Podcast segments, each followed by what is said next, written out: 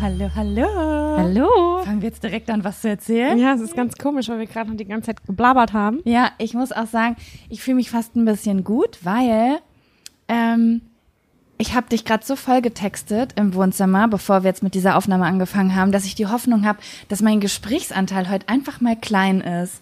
Das ist mein Traum, dass ich ein Mensch werde, der einen kleinen Gesprächsanteil hat. Findest du, dass du immerhin hier sehr hohen Gesprächsanteil hast? Bei uns beiden weiß ich das nicht so genau, aber ich glaube dadurch, dass ich, dass mein Freund so wenig redet, seit ich mit meinem Freund zusammen bin, habe ich das Gefühl, dass ich, dass ich extrem hohe Gesprächsanteile habe. Aber mein Freund redet halt auch nur so einmal in der Stunde einen Satz. Also, ich finde, das ist immer relativ ausgeglichen. Also ich fühle ich mich gut. da nicht überfahren oder sonst irgendetwas. Und wenn, dann unterbreche ich dich. Wobei, wir haben ja vorhin über dieses Unterbrechen gesprochen und dieses Sätze zu Ende sprechen. Vielleicht sensibilisieren wir uns. Das kann sehr gut sein. Aber du bist auch ein Mensch, der nie jemanden unterbricht. Ich habe also Doch, voll. Das mir, doch, das ist mir heute aufgefallen, als wir spazieren gegangen sind. Wie hast du denn unterbrochen? Doch, ich mach das schon. Ich mach das schon. Wenn ich eine Idee habe, dann muss die ganz schnell raus aus meinem Kopf. Okay, ich habe eine Theorie. Ich sag dir jetzt was. Also, mm, jetzt kommt der Abfaktor, Abfaktor. okay, hau raus. ich schütte negative Hormone aus, wenn ich gezwungen dazu bin, mit Menschen zu interagieren, die ich nicht kenne. Beispiel. Also Leute, ich muss euch jetzt was erzählen. Sam und ich sitzen übrigens zusammen. Also ihr wisst es gar nicht. Wir sind gerade zusammen in Berlin und wir waren gestern auf einer Filmpremiere von Peter Wohleben und ähm, wir sind halt zu diesem Kino hingefahren. Und es ist halt, ich bin ja den, mei- meistens mit, äh, mit äh, äh, meinem Freund unterwegs, wenn wir unterwegs sind. Und mein Freund und ich ticken sehr, sehr gleich. Ich schicke ihn zwar zum Beispiel wohin und sag, hier frag mal kurz was oder so, aber gestern ist mir aufgefallen, wie gleich wir sind. Weil als wir beide unterwegs waren, war das ganz anders. Und ich musste manchmal richtig schmunzeln, weil ich dachte, Mann, die Welt könnte so einfach sein. Und zwar, wir gehen wo lang und wir haben ein Kino nicht gefunden. Also wir haben den Kinoeingang nicht gefunden. Und Sam läuft einfach so in ein Gebäude rein, in so eine offene Tür und sagt so, Entschuldigung, wir suchen Kino. Können Sie uns sagen, ob hier irgendwo ein Kino ist? Und der Typ sagt so, ja, da vorne lang. Und dann sind wir da hingegangen und standen einfach vor dem Kino. Und ich dachte so, ich hätte jetzt eher bei Google Earth dieses Kino eingegeben und hätte zehn Minuten lang diesen Weg Satellitenbilder wirklich als jemanden zu fragen, wo es lang geht und du hast dich einfach komplett durchgefragt. Entschuldigung, wo gibt's das Popcorn? Oh, nach unten. Oh nee, doch oben. Entschuldigung, wo gibt's die Getränke? Kann ich auch zwei Getränke anstatt ein Getränk und einen Popcorn haben? Und ich denke mir so, Alter, interagiert die viel mit Menschen, wenn die so nicht Das ist mir gar nicht aufgefallen. weil das für, normal ist für dich.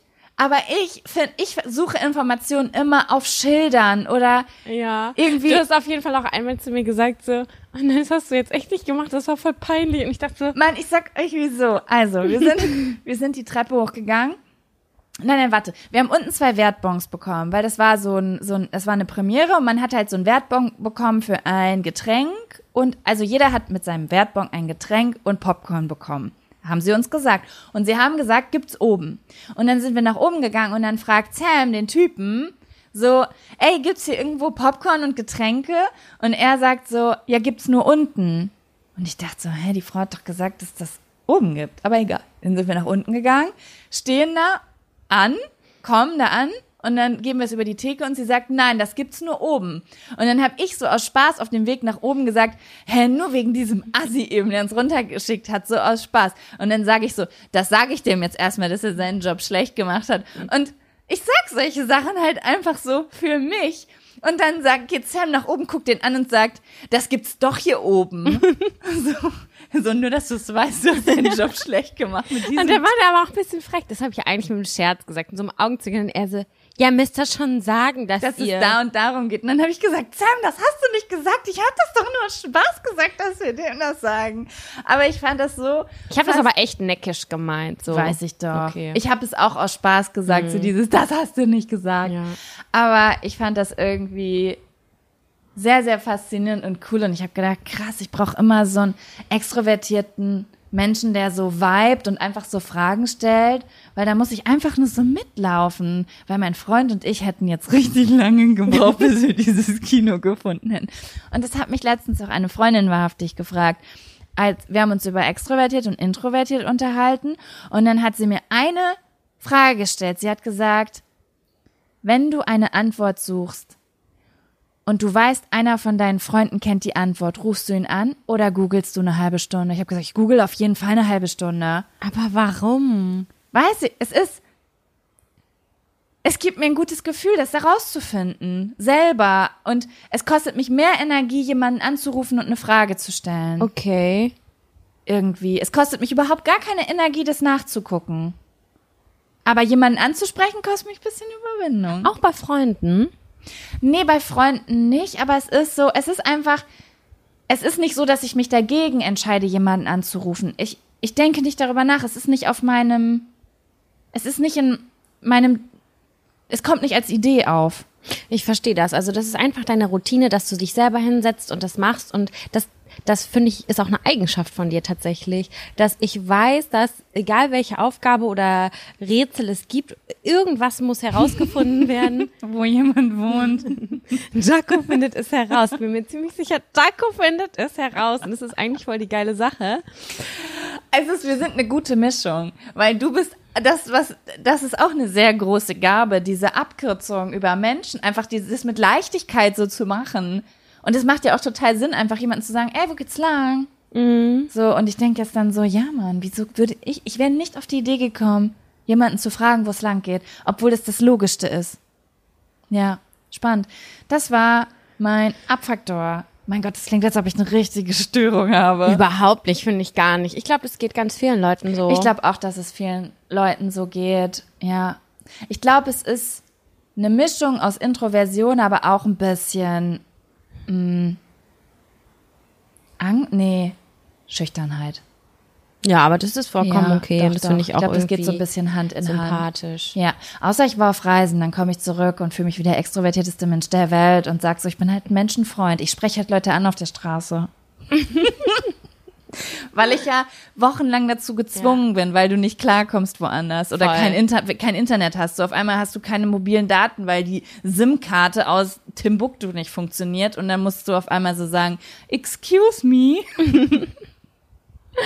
ah, schöner Abfaktor. Ja, auf jeden Fall. Okay. Alrighty. Wollen wir den ersten Zettel ziehen? Auf jeden. Warte, ich trinke noch einen Schluck. Ich trinke auch noch ein. Ich habe das Gefühl, das ist mein 250. Glas Cola Light heute. Also wenn ich heute Abend keine Aspartamvergiftung habe, dann weiß ich auch nicht. Oh, ich trinke stilles Wasser. Ich bin richtig healthy. Voll den Schluck auf. Aber ich gleiche das Aspartam aus mit der Orange, die du mir gestillt hast. Die esse ich jetzt, während du den ersten Zettel ziehst. Hast du Stranger Things gesehen? Nur die erste, mh, mm, erste Staffel und so okay. drei Folgen von der zweiten. Wieso? Nur so. Ist egal. Ich gucke das irgendwann noch zu Ende. Das sieht ein bisschen so aus. Oh, du hast recht. Wie viele Analogien findest du noch zu, den, zu, den, zu der Form von, diesen, von dieser Orange? Also, ihr kennt doch bei der Orange ist manchmal hinten so Knubbel. Oh, ich habe eine Frage. Wenn du zu Hause bist, sagst du dann Orange oder sagst du Orange? Ich weiß es nicht. Ich weiß es Ich nicht. tue immer so, wenn ich so öffentlich Orange. rede, dann bin ich immer so Orange, Cousin und Orange. Nee, das sage ich schon Orange, glaube ich. Ich sage immer alles mit G. Cousin, Balkon. Cousin Teng. ist ja auch richtig. Teng. Cousin. Okay, ja, okay, abgelenkt. Zieh. Ich, ich ziehe einen Zettel. Zieh, zieh, zieh. Das ist ein großer, ich bin aufgeregt.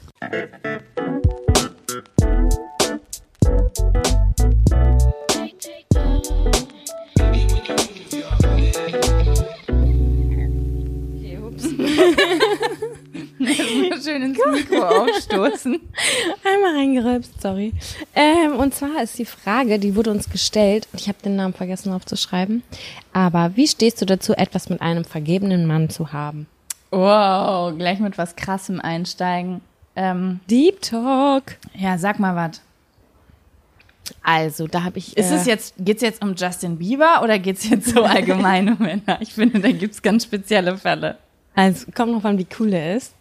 Meinst du? Nein, nein, erzähl, das war nur ein Witz. Also ich würde sagen, dass grundsätzlich so ist, das kommt voll auf die Situation an. Und weiß man die Geschichte, weiß man das nicht. Manchmal fühlt man sich einfach zu jemandem hingezogen und dann ist das ja das einzig wahre. Ähm, also das kommt voll auf die Situation an. Also ich finde es irgendwie uncool, sich das zur Aufgabe zu machen. Das gibt's ja auch, dass sich manche Menschen sagen, oder die haben dann das Gefühl, eine Nuss zu knacken. Wenn man sagt, da ist ein vergebener Mensch, das ist jetzt meine Challenge, den möchte, möchte, diese Person möchte ich gerne erobern.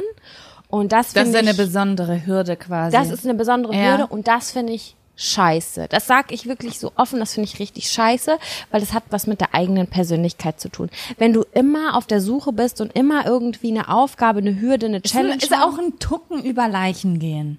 Genau, also Mhm. das finde ich, ähm, da muss man sich selbst kurz hinterfragen, wieso nehme ich mir immer, also warum ist das für mich geil?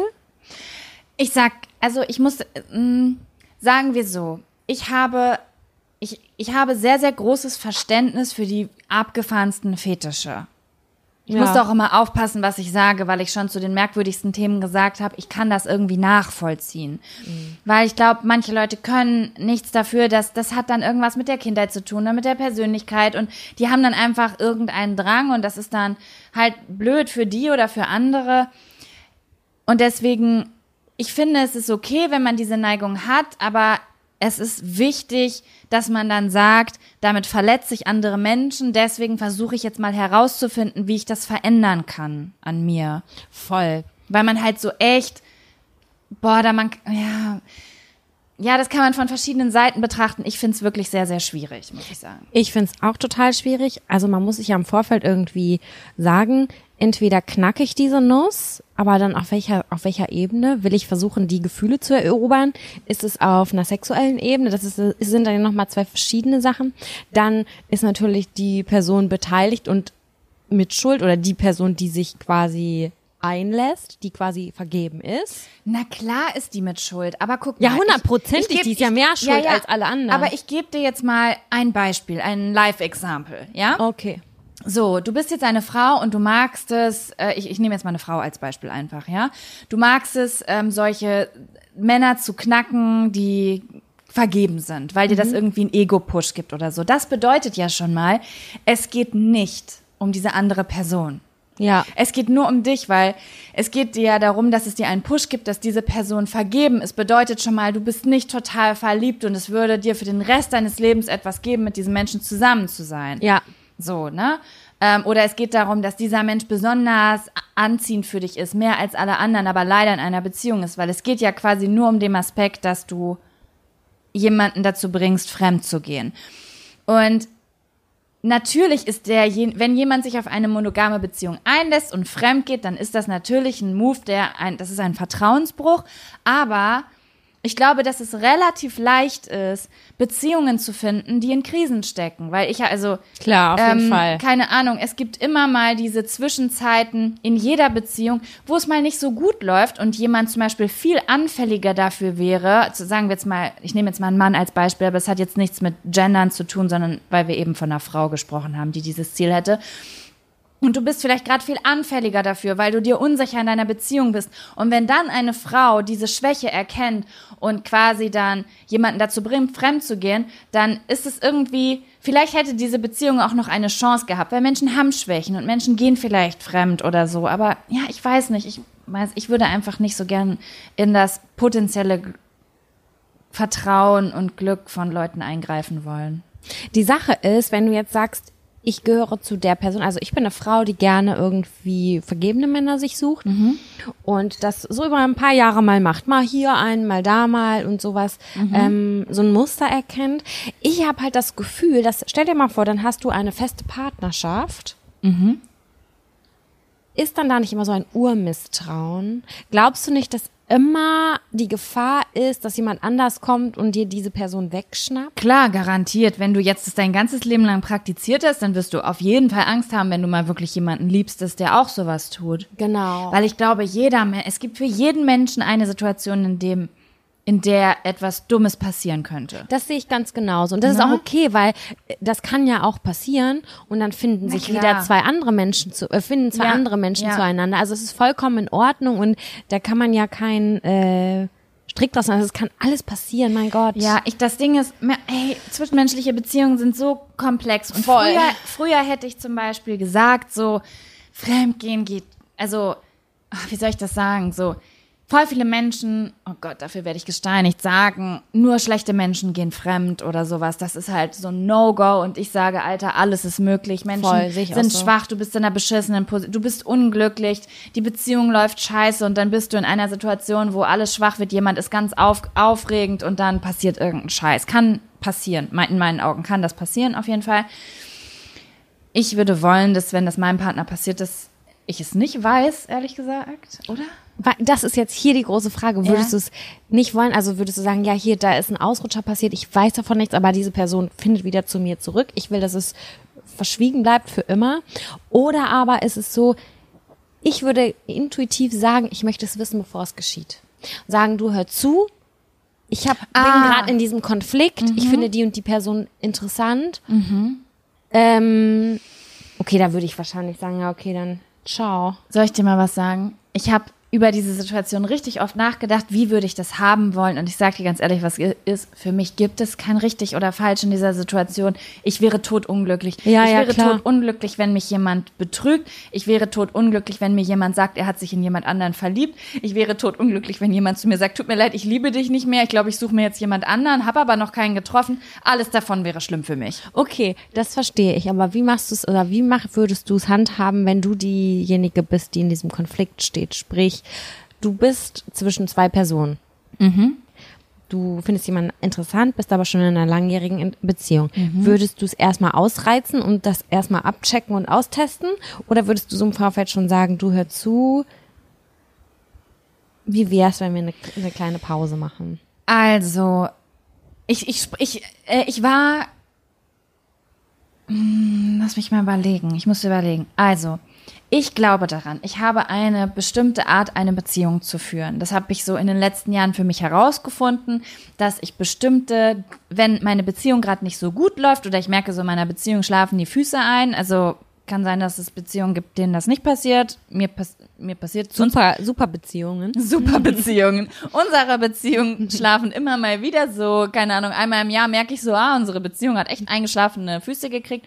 Und dann ähm, weiß ich so, was ich machen muss, was wir machen müssen, dass dann schwupps wieder alles in Ja. Ordnung ist und wir uns attraktiv finden und gut finden. Das hat einfach so, naja, das ist dieses blöde an einer Beziehung arbeiten Ding. Und wenn ich diese Beziehung so weit einschlafen lassen würde. Ich weiß, ich, ich weiß das aus Erfahrungen aus meiner Ex-Beziehung von ganz, ganz früher.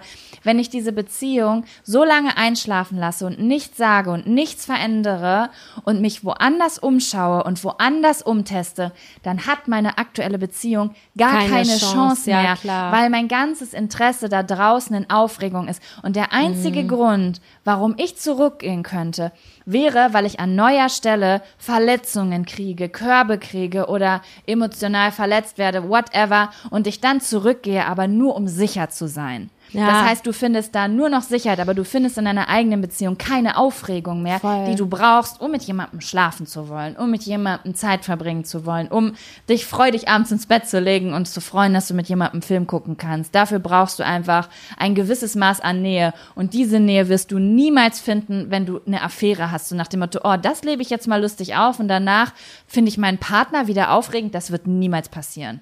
Also glaube ich nicht.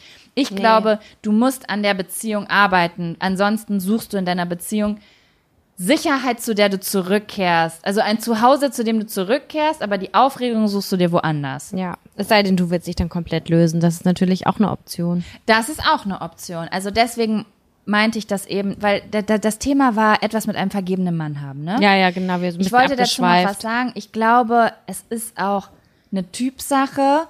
Bei mir ist es so, ich weiß, dass, also manche Frauen haben so eine Faszination für zum Beispiel verheiratete Männer.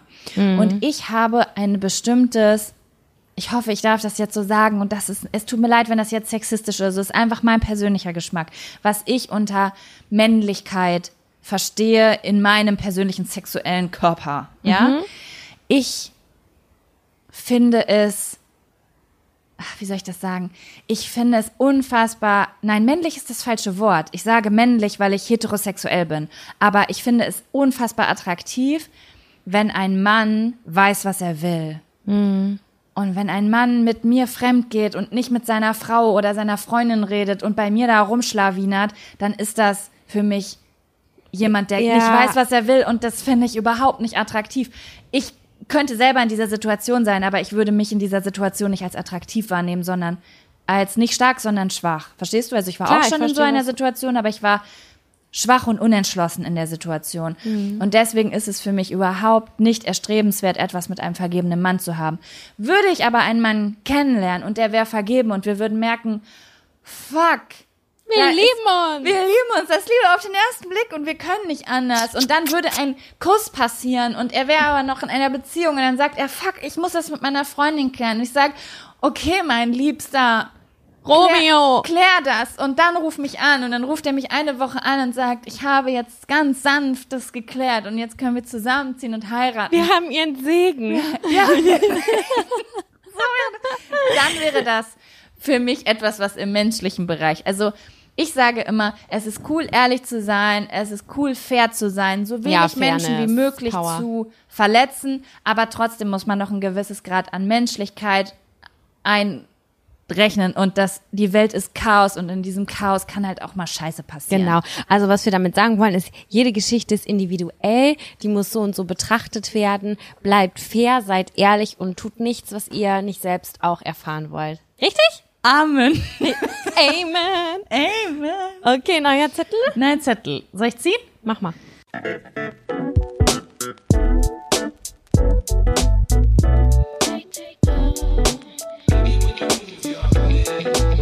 Unnütze Aufgaben. Unnütze Aufgaben. Ja. Was fällt dir ein zu unnützen Aufgaben? Du hast, hast du, gab's eine, das ist eine äh, Zuschauerfrage. Ja, hast du, war da ein Name bei? Weiß ich nicht, guck Pass mal nach. auf, Oh, du bist ich so hab- viel aufmerksamer als ich, ist unfassbar. Ach, von Sue ist das. Hallo Sue. Ähm, die hat aber eigentlich geschrieben, ist mir im Nachhinein aufgefallen. Ja? Unnütze Ausgaben. Und dann habe ich aber gedacht, unnütze Aufgaben ist viel cooler. Also ich habe zu beiden was zu sagen. Unnütze Ausgaben und unnütze Aufgaben, weil ich bin in beidem schlecht. Unnütze Ausgaben sind voll kacke, kein Bock. Was ist für dich eine unnütze Ausgabe? Wir reden dann ja über Finanzen, oder? Du willst nicht über Finanzen reden. Boah, nee, Ja überhaupt gut, dann nicht. red, sag mir, was eine unnütze Aufgabe für dich ist. Eine unnütze Aufgabe ist für mich, die ich wirklich von Herzen hasse. Wobei das ist jetzt auch wieder schwierig, weil jetzt kommen, kriege ich wieder ganz viel Kritik. Nein. Und Das ist hier eine Therapiestunde. Da kann man sagen, was man will. Da kann man auch sagen, ge- Das ist eine Füße, die größer sind als Schuhgröße 34, sind hässlich. Das darfst du hier sagen. Körperbehaarung entfernen. Ist für mich eine richtig unnütze Aufgabe, die ich hasse, aber ich mache sie. Ich mache sie, weil ich mich damit wohler fühle. Ich mach sie nicht, definitiv. Ich persönlich fühle mich wohler damit, aber ich bin dunkler Hauttyp. Das heißt, da wachsen Haare an Stellen, wo du dir denkst, warum? Warum? Warum? Das Ich muss jetzt gerade, dann hast du die Insta-Story von Nisi 156 gesehen, wie sie sich ihre Nasenhaare mit, äh, mit, äh, was war das? Mit Wachs entfernt hat. Aua, Sie ja, hat ich hab's z- zwei gesehen. Eisstiele genommen und hat sich die in die Nase gezogen. Einfach so rausgezogen. Als wäre sie so ein heftiger, so ein heftiger Typ, der irgendwie den Mount Everest erklingt, so. Richtig gefährlich. Ich hätte gedacht, dass meine Schei Nasenscheidewand irgendwie ab mit abgerissen wird. Das ist für mich, nee, Ich habe das gesehen nicht. und das hat mir nur beim Zugucken hat's mir Tränen in die Augen gebracht. Hast du schon mal dich äh, untenrum wechseln lassen? Ich habe äh, Sugaring mal untenrum machen lassen. Und was, äh, wie war, Es wie, war sch- wie ein- schlimm war's? Äh, auf einer Skala von 1 bis 10 war es eine 9. Von Schlimmheitsgrad. ja, also alle Leute haben zu mir gesagt, lass auf jeden Fall Sugaring machen, das ist viel sanfter. Also ich Waxen habe sind überhaupt ja Wachs keinen Unterschied gemerkt. Und ähm, die Frau, die das bei mir gemacht hat, war definitiv nicht gesprächig. Sie hatte keinen Bock. Also es war auf jeden Fall keine Menschenfreundin. Also so, das war so.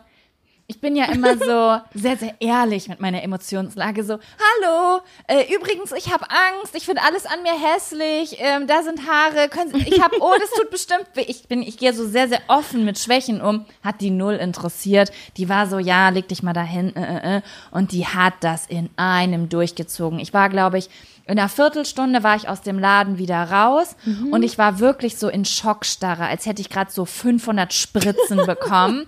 Ich habe verkrampft da gesessen, es waren die Schmerzen aus der Hölle. Ich habe gedacht, nie wieder in meinem ganzen Leben. Und dann habe ich das auch meiner Freundin Nisi, mein Gott, ich, das ist wirklich Körperbehaarung, Entfernung verbinde ich mit Nisi geredet und sie meinte so, oh mein Gott, krass, bei mir ist das ganz anders. Das war keine, keiner, kein guter Kundenservice von der Frau. das glaube ich gesagt. auch. Ich habe mir dann Horror-Stories durchgelesen. Also pass auf, meine Story. Ich wollte gar nicht so doll, so deep in dieses Waxing-Thema ein, einlesen, aber eine unnütze Aufgabe ist für mich äh, eine Rasur im Sommer zum Beispiel. Ja. In die Bikini-Zone nervig, unnütz. Ich wünschte, da wären einfach, also es nervt, es ist eine unnütze Lasern Aufgabe. Lasern könnte man das lassen. Es ist ja eigentlich keine unnütze Aufgabe, es ist eine lästige Aufgabe. Es ist eine richtig lästige Aufgabe. Ich habe letztens, nach vier Wochen, habe ich mir die Beine rasiert und ich musste an dem Tag Sex haben, damit sich das überhaupt lohnt, weil ich so genervt war in der Dusche. Ich hasse das. Das dauert so lange und dann ist es kalt und dann tut das weh und dann ist der Rasierer nicht mehr ganz so fresh und es ist einfach eine Qual. Jedenfalls wollte ich nochmal auf dieses Waxing-Thema zurückkommen. Ja. Ich habe was gemacht, was du vielleicht auch, vielleicht bist du jetzt stolz auf mich kurz. Ich war im Sommer beim Waxen, weil im Sommer finde ich das ganz wichtig, also wichtig nicht, aber ich finde es cool, wenn man dann Bikini anhat, weil man, wenn man mit Salzwasser in Berührung kommt und so, dann hat man diese Rasurgeschichte nicht, wenn man schwimmen geht. Ja. So, und dann habe ich das gemacht. Aber wachsen da nicht Haare dann ein? Ja, das kann sein. Das habe ich erst bei einem anderen Sex-Podcast gelernt, dass das passieren kann, aber es war bei mir nicht Weil so. bei mir sind Haare eingewachsen. Mm, bei mir, bei mir war es nicht so, aber bei mir hat die das ungefähr wie das aus wie mit Augen zu. Äh, hat die das gemacht. Oder ich habe einfach so stabil, äh, stabile Haare da unten, dass, dass die nicht auf einmal mit rausgekommen sind. Und dann war ich so zu erstmal, mir war alles scheißegal, ich sehe da unten ja nichts. Ja. Und dann gehst du ja nach Hause, nimmst dir den kleinen Spiegel und glotzt mal unten, wie es da so aussieht und ob das da alles so ist, wie du dir das vorgestellt hast. Und dann war es so, okay. das sieht richtig, Sie hat 60 Prozent weggenommen. Das sieht richtig scheiße aus. wie so ein 18-jähriger Junge, der sich einen Bart wachsen lassen will. ja. Richtig, richtig schlimm. Und dann habe ich ihr eine E-Mail geschrieben, dass ich sehr unzufrieden bin mit ihrer Arbeit. Krass von dir. Ja, dass ich das ganz blöd fand. Und ähm, dass ich mir auch gewünscht hätte, also sie hatte gesagt, sie hat keine Zeit. So, und ich habe aber bezahlt und gebucht und, und du hast voll, du hast voll bezahlt. Ich den vollen voll, Preis. Ich habe den vollen Preis bezahlt und dann meinte sie, äh, sie würde das und das nicht mehr schaffen. äh, keine Ahnung. Und dann hat sie quasi gesagt, okay, wir sind fertig. Und ich dachte so, ja, okay, cool, das war jetzt ein abruptes Ende, aber ich bin froh, dass es vorbei ist. Bin ja. nach Hause, dann habe ich, wie gesagt, diese E-Mail geschrieben. Und dann schreibt sie mir eine SMS, weil sie, ich hatte meine Handynummer ja. dahinter und ich meinte, dann komm doch bitte nachher nochmal vorbei oder morgen. Und dann dachte ich so, hä, sag mal, spinnst du? Das, tut alles weh da unten. Ich gehe doch jetzt nicht nochmal dahin. Nein, das ist ja wie über Rasurbrand drüber rasieren. ja. Oder über Sonnenbrand rasieren. Das könnte eine Foltermethode sein. Ja, auf jeden Fall. naja, auf jeden Fall habe ich erstmal am, ähm, habe ich dann auch nicht mehr drauf geantwortet, aber ich habe auf jeden Fall stunk gemacht. Ja, das ist eigentlich dann gut. bin ich nie wieder hingegangen. Da haben wir gestern richtig lange drüber geredet, über Rückmeldung, weil wir gestern auch eine Bewertung abgeben mussten und ich habe eine Eins abgegeben und Sam hat mich so angeguckt und meinte, echt, das war eine Eins für dich? Und ich sag so, hä, der Mensch ist doch traurig, wenn er keine Eins kriegt. Und sie war so, okay, aber es war ja eher eine Zwei. Du musst ne? aber ja immer dir vorstellen, wenn du eine Eins gibst, dann ist es ja auch der beste Film aller aller Zeiten. Also das Ding ist, ich bin so wie bei How, hast du How I Met Your Mother geguckt? Mm -mm. Okay, es gibt so eine Folge, wo Lily und Marshall, das ist ein Pärchen, ach, ich krieg, glaube ich, krieg die Folge nicht mehr so richtig auf, auf die Kette. Auf jeden Fall geht es darum, dass äh, bei einer Basketballmannschaft alle immer eine Eins kriegen, weil der Sinn dahinter ist, alle sollen einfach Spaß haben zu spielen und das bin ich. Und irgendwer in dieser, also einer in dieser Sendung sagt immer, gibt immer, vergibt immer Einsen und einer ist immer sauer, weil er sagt so, hä, das macht keinen Sinn, Mann. Also die, du musst den Kindern eine Sportnote geben. Und ich bin die, die immer Einsen vergibt, damit keiner traurig ist. Mm, ja, das ist nicht so, ja, so weiß ich auch nicht. Ich möchte auch gar nicht eine Welt, die immer nur Einsen vergibt. Ich möchte ja auch was Okay. machen und gut da drin sein. Aber ich bin einfach niemand, ich bin nicht dafür gemacht, Leute zu bewerten. Das ist, das ist mir unangenehm. Ich bin einfach. Okay, ich ja. verstehe es, aber es war nett. Also gestern in dem Kontext finde ich es ja auch vollkommen in Ordnung. Aber wenn man vergleicht, also wenn wir jetzt einen Wettbewerb gehabt hätten, dann hätte es nicht funktioniert. Es wäre kein Wettbewerb, wenn du jedem eine Eins gegeben hast. Also guck mal, meine Hättest. Logik ist folgende. Das ist eigentlich eine relativ, also warte mal, wie nennt man das nochmal, wenn äh, Menschen sich impfen lassen, nicht impfen lassen, aber sie sind trotzdem geschützt. Gruppenschutz, weißt du, weil alle drumherum geimpft sind. Und so ist da, so sehe ich das mit meinen Einsen. Also wenn ich positive Bewertung gebe. Ich weiß, dass es so viele regelkonforme Menschen gibt, die wollen, dass das System Sinn ergibt und vernünftig bewerten. Und wegen diesen Menschen ist es okay, dass ich eine Eins gebe. Okay, du bist der Glücklichmacher. Genau, weil er guckt, also der Mensch, den wir bewertet haben, guckt vielleicht abends diese Zettel hoch, sieht so drei, vier, zwei, drei und dann denkt er so, oh, alle fanden es so mittel und dann komme ich und er hat einen kurzen Freudemoment und denkt, oh, guck mal, ein Mensch fand's richtig gut und dann kann er schön schlafen. So stelle ich Boah, mir ich würde vor. gerne checken, wie wir die Menschen, also ich würde gerne wissen, wie die Menschen im Durchschnitt so bewertet haben, ob die eher so realistisch sind oder ob wie viele Menschen es gibt, die gerne Einsen verteilen, so wie du. Ich glaube, es hat auch damit zu tun, ob man selbst gern bewertet wird. Ich werde selbst nicht so gern bewertet. Aber gut, waren wir nicht bei, oh, wir waren bei unnützen Aufgaben. Okay, ja, also ich habe äh, das die Rasur oder das die Haarentfernung unnütz empfunden oder ich empfinde die als unnütz. Ja, ich weiß nicht. Also ich weiß eigentlich keine unnützen Aufgaben. Mir fallen auch nur lästige Aufgaben ein. Und Lass da habe ich wirklich lästig eine nennen. lange, lange Liste. Ähm, ich hasse Abschminken. Ich hasse Zähneputzen. Ich hasse den Müll runterbringen. Ich hasse Staub. Saugen. Ich hasse eigentlich alles, was sich im Kreis dreht. Zum Beispiel auch Wäsche aufhängen und so. Immer, was man immer wieder von vorne machen muss. So. Es ergibt in meinem Kopf keinen Sinn, dass ich mich jeden Abend wieder abschminken muss. Dass ich ständig wieder Geschirr, was ich in den Schrank räumen muss. Dass immer wieder der Müll voll ist. Das geht nicht in meinen Kopf rein, dass ich das immer wieder machen muss. Also Wäsche finde ich darunter noch die beste Sache, weil da freue ich mich, weil ich dann wieder was anziehen kann, was ich gerne mag.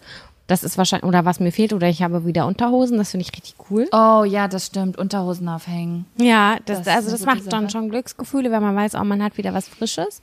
Aber die anderen Aufgaben finde ich auch alle richtig lästig und Ja. scheiße. Aber da könnte ich jetzt wirklich endlos Aufgaben aufzählen. Fahrradpumpen, aufpumpen, Ich habe kein Fahrrad. äh, Fingernägel ablackieren. So richtige Kackaufgaben, da hat doch Ja, keiner Bock ja. zu, Alter. Oh mein Gott. Weißt du, was ich auch finde, was ich lästig finde? Hm. Mitesser. Wie kann es sein, dass man sich so viel Mühe gibt, an seiner Nase rumzuquetschen und zwei Wochen später sind da einfach wieder schwarze Punkte? Ich habe noch nie einen Mitesser bei dir gesehen. Ja, weil du mich immer nur geschminkt siehst. Ach Quatsch. Und ich habe ich hab kein Make-up, ich habe so Spachtelmasse. Ey, du laberst. Du laberst. Ich laber nicht. Ey, ich will auf jeden Fall mal so ein Saugedings ausprobieren. Hast du es mal ausprobiert? Das gibt's für wenig Geld im Internet zu kaufen. So einen kleinen Mini-Staubsauger kannst du damit über deine Nase fahren. Das funktioniert doch nicht. Weißt du, wie viel Druck ich ausüben muss, Was? um was aus meiner Nase zu kriegen? Das- als ob so ein Die machen so einen. Unterdruck und dann ziehen die das raus. Ich habe Videos gesehen, Ich guck Mann. mir das gleich an. ja, Ich will okay. das wissen. Ich bin sehr, sehr, ähm, ich möchte so Testvideos gerne auf YouTube machen, wie ich Sachen ausprobiere. Und ich habe auch jetzt so einen komischen Pinterest-BH bestellt. Bin sehr okay, gespannt. ich bin auch sehr gespannt. Wird es eine Reihe? Weiß ich nicht, ich habe einfach Lust, Sachen auszuprobieren. Ich habe auch so einen Strom, den kennst du diese, wo du dir Strom durch den Bauch jagst und dann hast du keine Unterleibsschmerzen mehr? Ja, Das war das, das, das hast du ausprobiert? Ja, ich habe das hier. Es funktioniert. Okay, ich bin gespannt auf die Videos. Ja, ja, ich hab's, ich weiß nicht, ob ich ein Video Kannst du mir eins mache. versprechen? Was? Du überlebst das? Ja, ich muss sagen, dass ich einmal, also das ist quasi wie so ein, das sieht aus wie so ein kleiner iPod von früher. Und da gehen wie so Kopfhörer ab. Aber die Kopfhörer, die du dir normalerweise in die Ohren steckst, das sind kleine Elektroden, die machst du dir auf den Bauch. Und es gibt eine Steckstelle, wie quasi, als würdest du Kopfhörer in dein Handy reinstecken, zwischen diesen Elektroden mit dem Kabel und diesem kleinen iPod-Ding. Ich hab's ich check's nicht. Okay, stell dir vor, du hast ein iPod und du hast Kopfhörer. Ja. Und da, die Stelle, wo du den Stecker der Kopfhörer Ja. in den iPod steckst, so. Da gibt es, das ist nicht wie so, es gibt ein richtig rum und ein falsch rum. Verstehst Ah, du? okay. Das Und ich habe es einmal falsch rum reingesteckt mit Gewalt, weil ich nicht nachgedacht habe im Halbschlaf. Und dann habe ich mir diese Elektroden auf den Bauch gemacht und habe höher gestellt und denke, das funktioniert ja gar nicht, das funktioniert ja gar nicht. Habe immer höher gestellt und dann habe ich so an diesem Verschluss gedingstert und dann habe ich einen Stromschlag gekriegt aus der Hölle, weil ich habe es auf die allerhöchste Stufe gestellt und als ich dann dieses Kabel bewegt habe, hat sich auf einmal die Verbindung gefunden. Verstehst du? Und dann ist das komplett, ich habe, das ist, ich kann dieses, Gefühl- es ist wirklich, als hättest du an einen Stromzaun gefasst. So war das. Ich habe mir richtig wehgetan. Ich habe mir das ruckartig vom Körper Und das gerissen. nimmt man für Unterleibsschmerzen. Genau, genau. Okay, ich empfehle Buscopan, Wärmflasche und CBD. Ja, aber wenn man keine ähm, Schmerzmittel zum Beispiel nehmen will, also ich wollte aufhören, Schmerzmittel zu nehmen, weil viele Schmerzmittel ja so die Darmbakterien abtöten. Und ich wollte, ich habe halt so auf Bauchschmerzen und dann wollte ich auf Schmerzmittel verzichten und wollte es mal ausprobieren. Und das ist eigentlich echt eine coole Sache. Also auch viele Heilpraktiker haben das in ihrer Praxis, weil das Okay. ist halt so eine Stromfrequenz, die ist sehr niedrig. Und das machst du so an, das unterbricht einfach nur das Schmerz, Schmerzsignal zum Gehirn. Okay. Und das schmerzt dann darum, das krampft rum, aber du merkst es einfach nicht mehr. Mhm. Interesting. Ja, klingt, aber ich weiß, es klingt mega schlimm und ungesund und merkwürdig, Strom ja- anzumachen, ja. Gut. Ich bin. Chips Cola. Was? Chips Cola? Du hast, wir haben gut gleichzeitig gesagt und dann sagt man doch Chips Cola. Das kenne ich nicht. Dann musst du mir, schuldest du mir jetzt eine Chips und eine Cola. Soll ich dir, eine, soll ich dir Chips holen? Nein, dann kriege ich hier Hate. ich ziehe. Ich glaube, ziehe jeder Mensch, der meine Insta-Stories kennt, hat jetzt Angst, öffentlich zu essen. So. Ey, krass, wir haben schon 55 Minuten gequasselt. ja, mega lang.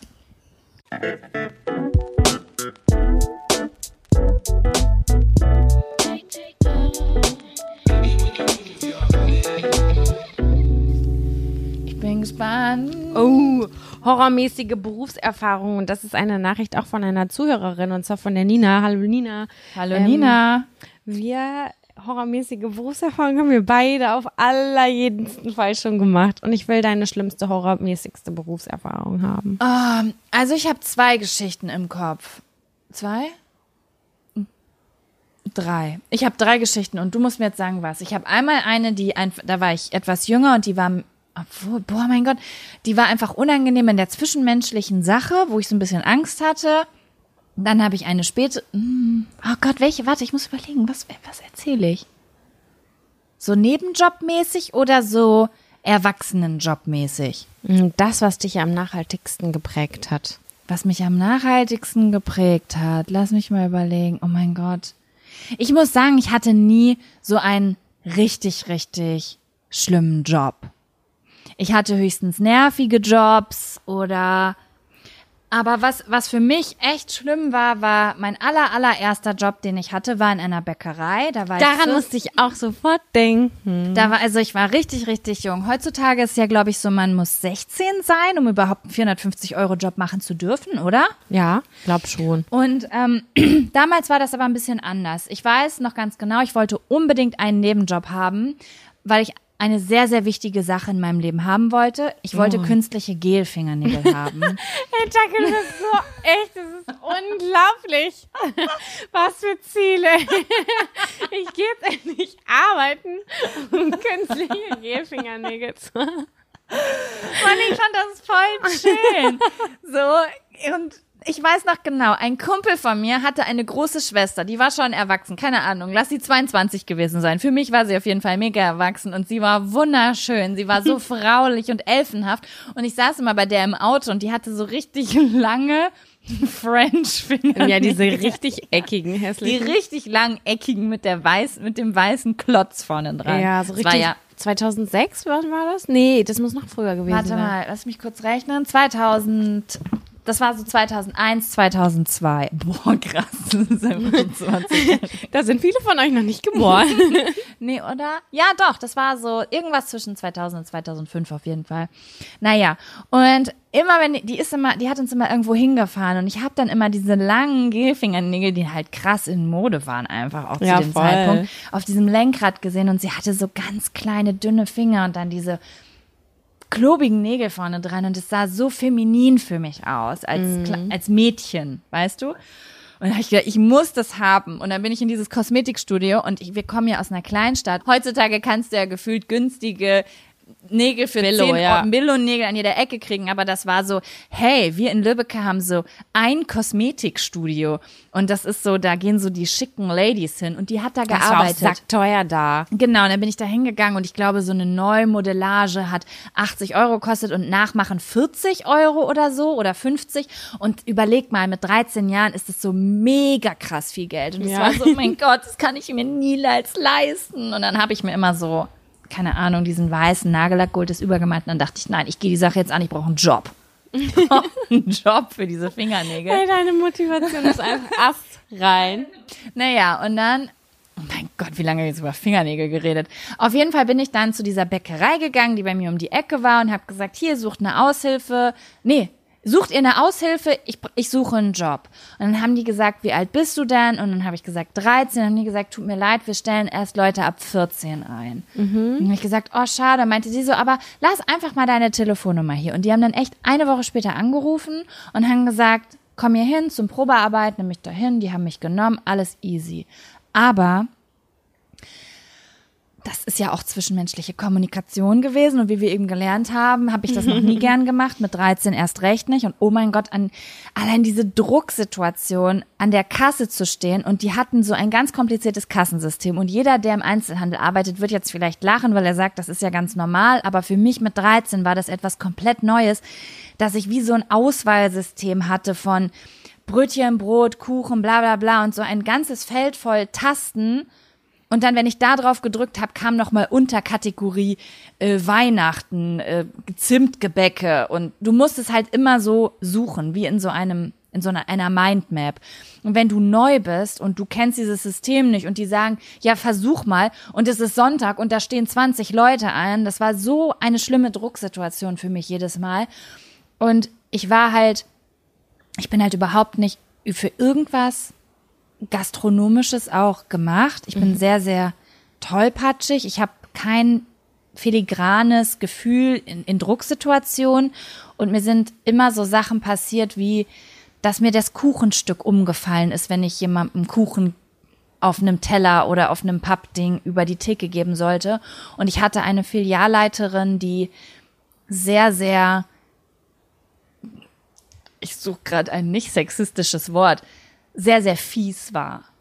Sie war wirklich sehr, sehr fies und sie hatte kein, also es hat sie nicht interessiert, dass ich 13 Jahre und unsicher bin, sondern das hatte für sie vernünftig ausgeführt zu werden.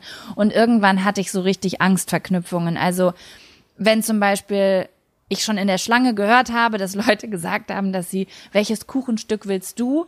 War ich so, boah, ich habe voll Bauchschmerzen, ich muss gerade auf die Toilette und dann bin ich zehn Minuten auf der Toilette geblieben, nur damit ich gleich nicht dafür verantwortlich bin, dass ich den Kuchen auf den Teller machen muss, weil ich wusste, mir fällt der Kuchen wieder um. Das sind so schlimme Stresssituationen. Unfassbar einfach. Und ich habe dann schon immer gerne diese Aufgaben gemacht, wie die Toilette putzen oder hinten die Brötchen in Körbe räumen. Das ist so mein Ding. Oder in der Pizzeria damals so Kartons falten, Pizza ausliefern. Das ist so mein Ding gewesen. Aber so Stress, Gastronomie, äh, nicht tollpatschig sein, nichts umschmeißen, da, das ist überhaupt nichts für mich. Und deswegen war ich sehr, sehr froh, als ich diesen Job irgendwann nicht mehr machen musste, weil das war Natürlich bin ich besser geworden und auch sicherer geworden und es war eine gute Erfahrung und ich hatte sehr schöne Fingernägel in der Zeit, was soll ich sagen? Aber und ich wurde auch, ich wurde natürlich, also ich habe auch sehr viel Zuspruch für meine Fingernägel bekommen. Ich hatte auch manchmal pinke Spitzen. Edel. Edel. Ich halte es nicht und manchmal aus. so kleine äh, Stresssteine auf dem Ringfinger, weißt du? Ja, ich hatte äh, tatsächlich auch Nägel von da und ich hatte Tribals auf dem Ringfinger. In lila, das weiß ich noch. Mann. Das waren richtig edle Fingernägel. Oh, ich wünsche mir so ein hatte. bisschen, dass die äh, 2000er zurückkommen. Kommen sie, kommen sie nach den 90er-Vibes. Boah, das, ich würde es so feiern einfach. Irgendwie ist es so scheiße gewesen, aber irgendwie auch einfach so sorgenlos trashig. Nein, wir waren 13. Da hat man halt die keine Sorgen so gehabt. Außer Fingernägel finanziell. Ja, pinke Finger, pink, pink is French. Ich hatte auch ähnliche Motivationen und bin auch ähnlich, also meine schlimmen Arbeitserfahrungen haben auch mit Gastronomie zu tun und mit Menschen, die das hauptberuflich gemacht haben und die sowas von fies zu Kindern und Jugendlichen waren, dass du wirklich so richtige Angstzustände bekommen hast. Ich habe bei uns da unten im Dorf ähm, aus dem Saal im auf dem Saal gearbeitet, heißt das so? Ja. Ähm, also quasi nur so zu Anlässen. Ähm, hin und wieder habe ich das gemacht und musste dann Service machen auf, keine Ahnung, Hochzeit, Konfirmation, was da für Kramsels gibt. Und ähm, die Leute, die dann da fest angestellt waren oder das wirklich jedes Wochenende gemacht Das haben. sind richtige Kneipengerdas. Genau, und die hatten ja 0,0 ähm, Empathie oder Verständnis dafür, dass ich langsam war und ich hatte so gezittert und so eine panische Angst gehabt, dass ich dem Bräutigam, der hatte einen beige, beige Hose an, beigen Anzug an, Ramazzotti, also ein Tablett Ramazzotti, habe ich dem übergekippt, weil ich so Angst und so nervös hatte. Und ich bin gestorben, wirklich, ich war klatschnass geschwitzt, weil die Situation so beschissen war. Und es war nicht so, dass so wie ich reagieren würde, so macht nichts, ist in Ordnung, sondern so was soll das denn, bla bla bla. Und ich war, ich wurde von den Menschen gehasst, ich wurde von den Menschen in der Küche gehasst, weil ich nicht schnell genug war. Ich wollte eigentlich nur verschwinden. Und dann habe ich am Ende noch erfahren, dass alle Trinkgeld gekriegt haben, aber ich nicht.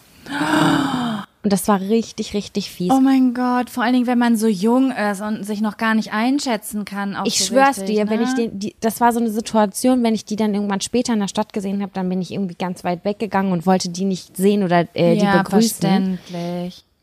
Aber danach habe ich die Servicearbeit für mich entdeckt. Ich habe mein ganzes Studium quasi mit Service gearbeitet. Ich wollte, ich habe mich nämlich auch gerade gewundert, dass du was Gastronomisches gesagt hast, weil ich dich da voll sehe, so ähm, so Interaktion, dafür sorgen, Interaktion, ja. dafür sorgen, dass Menschen äh, jetzt gerade sich wohlfühlen und so. Das sehe ich voll bei dir. Doch, das habe ich total gerne. Das mache ich auch nach wie vor gerne. Ich vermisse das auch sogar.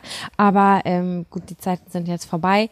Äh, das war so präg, einprägsam, dieses Angstgefühl von Leuten, die das halt hauptberuflich machen, die einfach wirklich gar kein Verständnis haben. Ich verstehe nicht, dass man nie Verständnis haben kann für Leute, die das neu machen oder sonst irgendwas, weil ich wäre auch immer nicht. bedacht, Mensch, die ist neu, komm, ich helfe der, ich habe voll viel Mitgefühl und bla bla bla. So ist das bei mir auch. Ich würde entweder jemandem helfen, das zu lernen, oder wenn ich zum Beispiel über einen Monat beobachten würde, dass jemand sich wirklich schwer damit tut, dass ich eben jemanden sagen würde, ey, ganz ehrlich, ich glaube, deine Stärken sind das, das und das und das. Machst du dich hier nicht vielleicht Mhm. unglücklich oder so? Voll, dass ich, aber die waren einfach zwischenmenschlich nicht auf der Höhe. Das kann ich jetzt im Nachhinein im Erwachsenenalter sagen. Ja, ich würde auch sagen, um so in der Gastronomie zu arbeiten, da brauchst du, du brauchst ein dickes Fell. Du musst, ich kenne ein paar Girls, die auch so in Kneipen arbeiten und die haben einfach, ich war letztens gerade auf einer Party mit einer und wir gehen aufs Klo und sie kommt rein und macht, ey, ey, ey, ey, ey, hier Mädels, Knöpfe könnt ihr draußen zu machen, wir müssen hier pinkeln. Und ich denk so, boah, krass. Also so diese Energy, ich fand's mega cool, aber es ist so weit weg von allem, was ich bin. Ich sitz da eher und strohl mir in die Hose, bevor ich jemandem sagen würde, dass er sich beeilen soll. Ja, ich weiß, Ne? was du meinst. Und ähm, man muss, glaube ich, so sein. Da hat man ein dickes Fell und die sagen die Meinung so hart ins Gesicht, aber die vertragen es auch, wenn sie das zurückkriegen. Ja. Und ich glaube, das ist dann fairer Austausch. Und unser Total. eins, wir sind dann so Feen. Ja, So, wirklich Harmonie und bla, ja, mm. Aber ich möchte noch mal ganz kurz dazu sagen, dass ich auch äh, vor kurzem noch asoziale Joberlebnisse hatte. Das war, ist jetzt nicht alles auf die Jugend äh, so, auf die Jugendzeit zurückzuführen, diese richtig bekackten Situationen. Äh, die hatte ich auch vor kurzer Zeit noch. Ähm, aber ich habe für mich festgestellt, ich darf nicht durchziehen. Also wenn ich feststelle, dass etwas unfassbar scheiße ist, dann muss, bin ich selbst an der Reihe, da die Reißleine zu ziehen und mich umzusehen und da eine bessere Situation draus machen. Fällt dir das schwer? Also musst du so sagen, so, ich muss jetzt erkennen, dass ich das nicht weitermachen sollte und mich nicht weiter anstrengen sollte? Genau, weil ich habe erst immer so einen Punkt. Ich, ich sage so, ich, okay, ich muss das jetzt austesten. Ah, vielleicht wird's noch besser, aber ich kenne die Situation auch. Du gehst drei Monate irgendwo arbeiten und dann auf einmal fängst du an, dich wohlzufühlen und hast bessere Kollegen und dann denkst du dir so, oh, ich hatte so ein schlechtes Gefühl am Anfang und jetzt ist es einfach total geil. Und ähm, ich, dann, dann bin ich halt in so einem Konflikt, so, ja, ich muss jetzt durchziehen, vielleicht kommt der Punkt noch, wo es geil ist, vielleicht kommt der Punkt noch, wo es geil ist. Und dann sind anderthalb Jahre vergangen Ja. und ich finde es immer noch scheiße. Und dann sage ich so, okay, Sam, jetzt ist die Situation, du gehst. Ja. Und dann ähm, bin Krass. ich richtig, Ja. ja, bin, dann freue ich mich total doll, dass ich diese Entscheidung getroffen habe.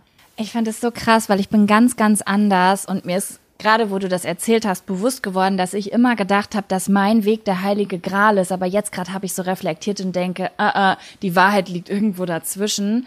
Es gibt so einen Film, ich glaube, das ist ein Matthias Schweighöfer-Film mit dieser dunkelhaarigen mit den Locken. Ich weiß es nicht. Es gab auf jeden Fall in einem Film mit Matthias Schweighöfer mal eine Szene, da geht er mit einem Mädchen irgendwie nachts von einer Party nach Hause, mit der er befreundet ist.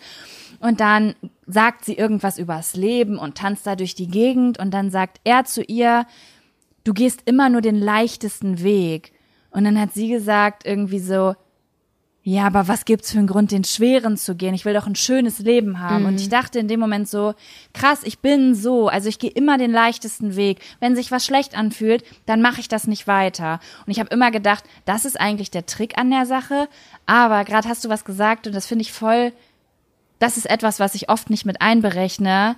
Es wird manchmal nach einer Zeit gut. Und das habe ich ähm, voll gemerkt, zum Beispiel bei der Wohnung hier. Ich bin eingezogen und ich habe mich nicht wohl gefühlt und ich wollte direkt wieder ausziehen. Ja. Und jetzt habe ich alles eingerichtet und na klar ist mir die Wohnung immer noch ein Tucken zu dunkel und ich weiß, ich würde auf noch ein paar mehr Sachen achten, wenn ich irgendwann umziehe. Aber der Grund, warum ich mich unwohl gefühlt habe, war nicht das fehlende Licht, sondern weil es eine Zeit braucht, bis du dich zu Hause fühlst. Absolut, das hast Und- du richtig gemacht, Ne? dass du hier geblieben bist. Und da ist mir auch bewusst geworden, krass, also zum Beispiel in der letzten WG, wo wir gewohnt haben, da habe ich mich von Anfang an wohl gefühlt zum Beispiel. Aber es hat trotzdem vier Jahre gebraucht, als dass wir irgendwie zu einer Art Familie geworden sind innerhalb dieser WG, auf eine Art und Weise, so, Ja. ne? dass ich mich so richtig zu Hause gefühlt habe und ähm, ja, das ist eine Sache, die ich ganz, ganz lange ignoriert habe und immer von äh, immer zum nächsten Besseren gegangen bin, Ja. aber nicht das Optimum gefunden habe. Und jetzt habe ich erstmal so langsam gelernt, dass manche Dinge Zeit brauchen. Aber ich, ich finde, die Mischung macht's auf jeden Fall. Mhm. So, manchmal halte ich auch zu lange aus und gucke, oh, ja, vielleicht wird's noch besser, bla bla bla. Mhm. Aber anstatt zu sagen, nee, du, du verschwendest deine Zeit. Da habe ich mal eine Diskussion drü drüber gehabt mit der Mutter meines Freundes und sie meinte, liest du Bücher zu Ende, wenn du sie scheiße findest oder legst du sie zur Seite? Mega spannendes Thema. Ich möchte, mich interessiert sehr doll, was du dazu sagst, weil ich darüber schon Das- sehr lange nachgedacht habe. Das ist ja genau das Gleiche. Also ich denke dann immer so, oh nee, der Turning Point kommt noch. Dann lese ich bis zur Hälfte. Dann denke ich, ah ja, irgendwie ist es das nicht. Egal, ich lese noch mal weiter ein bisschen. Und dann denke ich so, okay, jetzt muss ich auch das Ende rausfinden. Und dann sagte die zu mir, ich erkenne das nach zehn Seiten, ob mir das Bu- Buch zusagt oder nicht. Und dann Ja. lege ich zur Seite. Sie so, ich verschenke doch meine kostbare Lebenszeit für ein Kackbuch. Krass, bei mir ist das voll oft so, dass ich, ich lese Bücher sehr selten zu Ende. Aber ich bin unzufrieden, dass ich sie nicht zu Ende gelesen habe. Weil ich merke, ich habe keine Lust, sie zu lesen. Und wenn Dinge wirklich gut sind und zu mir passen, dann lese ich sie zu Ende. Ja. Und dann gucke ich den Film zu Ende. Und das zum Beispiel, du hast eben über Stranger Things geredet. Und ich habe die erste Staffel geguckt und fand sie gut. Und die zweite Staffel habe ich schon viermal angefangen und sie kriegt mich nicht. Aber es hat mal jemand zu mir gesagt, ey, du musst die zweite Staffel überleben, die dritte wird wieder richtig geil. Und es stört mich so doll. Du hast es eben angesprochen. Ich habe wie so einen Stich in der Brust gekriegt, weil ich dachte, oh Mann, ich habe doch schon wieder aufgehört, die zweite Staffel zu gucken. Es stört mich schon, dass ich Dinge nicht zu Ende Ja, bringe. das manchmal. verstehe ich. Aber dann ist es wieder so, oh, ich habe jetzt keine Lust, das zu gucken. Ich möchte jetzt viel lieber Modern Family gucken. So ist es dann. Mhm. Ich verstehe das und da- habe ich, das, das hatte ich halt extrem doll bei Game of Thrones auch. Ja. Und dann habe ich acht Folgen gebraucht, um reinzukommen und ich habe es alleine geguckt am Anfang. Ich habe es irgendwann mal in den Sommerferien geguckt. Ja. Acht fucking Folgen, das war dann, oder warte mal, wie lang ging eine Staffel? Zehn Folgen? Weil kurz vor Ende hat es mich auf jeden Fall erst gekriegt. Und ich war so froh, dass ich so zäh war und das durchgesucht äh, Ja, habe, ja. weil das, die, diese, Leben, die, diese Serie hat mein Leben bereichert. Das Ding ist, ich habe das Gefühl, ähm, Serien werden ja unfassbar inflationär mittlerweile produziert. Also Ja. Serien wurden ja vor zehn Jahren vor, von gar nicht so vielen Menschen geguckt. Man hat Grey's Anatomy einmal die Woche geguckt und dann gab's und dann hatte habe ich irgendwann Serien für mich entdeckt und es war so ein Krampf, wenn keiner. Ich weiß noch, als ich Dexter zu Ende geguckt habe, was so der Holy Grail der Serien für mich war. Das war so so, scheiße jetzt, finde ich so kacke im Nachhinein. was findest du Kacke? Dexter? Wirklich? Ja. Boah, ich habe das. Ich habe es so auch richtig gesuchtet, aber ich habe es mir jetzt nochmal angeguckt oder irgendwie nochmal Folgen reingeguckt. Ich fand es so cheesy kacke. Gut, dass du es sagst, das wäre so eine Serie. Aber das Ding ist, man weiß, also es gibt so einen Moment, vor dem ich immer Angst hatte in dieser Serie und jetzt weiß ich, dass er passiert und wie er passiert. Ja, Deswegen okay. könnte ich nicht, weißt du, wie ich das meine? Wenn du, das ist schon eine Serie, wenn du weißt, wie es bei der ausgeht. Ja, das Ist so- nicht. Ja, ist Naja, vorbei. ja, auf jeden Fall war das dann so, was gucke ich jetzt? Und das war so ein Krampf zu recherchieren im Internet, was gibt's für Serien, bla bla bla, weil es nicht so viel gab. Und wenn, es gab halt diese großen Werke, diese zehn, so, es war halt echt ein Commitment zu sagen, fuck, ich fange Grey's Anatomy von vorne an, weil dafür brauchst du drei Jahre. Ja, Ne? geil. Und ähm, da hat man Serien auch mehr Chancen gegeben. Jetzt manchmal nach einer Folge, bar macht das aus. Ist bei weil mir es so viel Ja, gibt. Witzigerweise, gestern Abend noch mit meinem Freund drüber gesprochen, der hat eine Serie weitergeguckt, die ich nicht weitergucken wollte. Und dann meinte er so, oh, voll gut, dass du nicht da bist, weil dann kann gucke ich das jetzt weiter. Weil er sagt, es ist voll nervig mit dir. Du guckst immer zwei Folgen, dann sagst du, ich guck das nicht weiter, ich find's scheiße. Und ich brech halt voll ab, aber das widerspricht voll dem, was ich eben gesagt habe. Also ich habe me- mein Verhalten in puncto Serien scheinbar geändert. Du hast vorhin gesagt, du recherchierst lieber, als dass du Freunde fragst nach äh, Empfehlungen oder nach Lösungen und so. Ist das bei Serien und Büchern ähnlich? Ja. Aber ist das unab also unabhängig von Person? Von Nein, Person? das ist ganz wichtig. Okay, ja, ja, ja. Also zum Beispiel, ich habe einen Abon Abonnenten, Tim heißt der, und der hat mir, was hat er mir empfohlen? Der hat mir mal irgendeine Serie empfohlen und die war so geil, Mhm. Dass egal was der, da komme ich gerade drauf, weil der mir gestern oder vorgestern bei Instagram geschrieben hat, ey, zieh dir auf jeden Fall diese Serie an, die ist richtig, richtig witzig. Der hat jetzt ein Serienvertrauen bei mir. Ah, okay. Weißt du? Und das den gucke ich dann. Geschmack, ja. Oder wenn du jetzt zu mir sagst, guck das und das, das ist so ähnlich wie das, Ja. Mhm. dann ist es so, wow, okay, das muss ich machen. Oder wenn jemand zu mir sagt, guck das, das hat einen, also wenn jemand zu mir sagt, es hat einen asozialen Humor unter der Gürtellinie, muss ich reingucken. Weil es ist sehr, sehr schwierig, was zu finden, was unter der Gürtellinie ist und ich mag das sehr, sehr gerne. Wenn es gut gemacht ist. Mhm. Ja. Manchmal sagen das auch Leute und du hast voll die hohen Erwartungen, machst du es an und denkst so, ja, das ist jetzt der dritte Witz über Kacke. Woo. Aufregend. Ja, genau. Boah, was war eigentlich nochmal der ursprüngliche Zettel? Ich habe keine Ahnung, Alter. Man merkt, dass wir seit gestern rumlabern. ist so. Was war denn das? Oh, Berufserfahrung. Oh, witzig. wir ziehen durch. Ja, möchtest du noch einen neuen Zettel ziehen? Oder willst du erst eine pinke Pause machen? Nicht klar. Also ich muss nicht unbedingt auf Klo. Musst du auf Klo? Nö. Ja, dann lass uns. Ja, komm, lass uns noch einen Zettel machen. Ja? Ich habe Energy. Okay, zieh, du bist dran mit ziehen. Okay.